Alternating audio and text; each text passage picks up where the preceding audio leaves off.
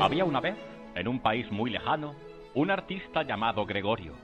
Gregorio pintaba y pintaba todo el día. Me encanta la pintura. A sus lienzos dedicaba toda la jornada. Me canso, pero no puedo parar de pintar. La pintura era su vida y su obsesión. Mezclo el rojo y el azul, el verde y el naranja. Sin embargo, Gregorio no tenía éxito.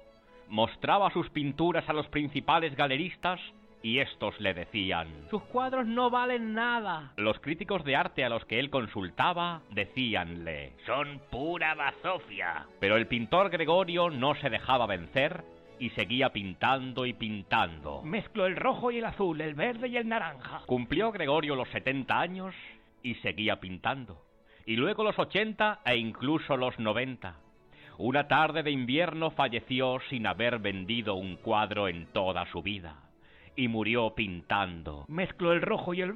Pasaron cien años y un crítico de arte vio por casualidad uno de sus cuadros.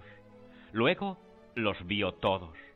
Un siglo después de la muerte de ese artista que no había vendido un cuadro en su vida, todos los críticos del mundo coincidían en afirmar que su obra era una bazofia. Estos cuadros son un espanto. Y es que, queridos niños y niñas, los cuadros de Gregorio eran una porquería, ¿eh?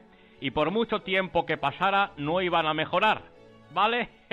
Esto os enseñará, queridos niños y niñas, que aunque en ocasiones nuestros contemporáneos se equivoquen al juzgarnos, a veces también aciertan. Así que tampoco vayamos de incomprendidos, porque a veces lo que pasa es que somos simplemente muy malos. Y colorín colorado, este cuento para Ulises ha terminado.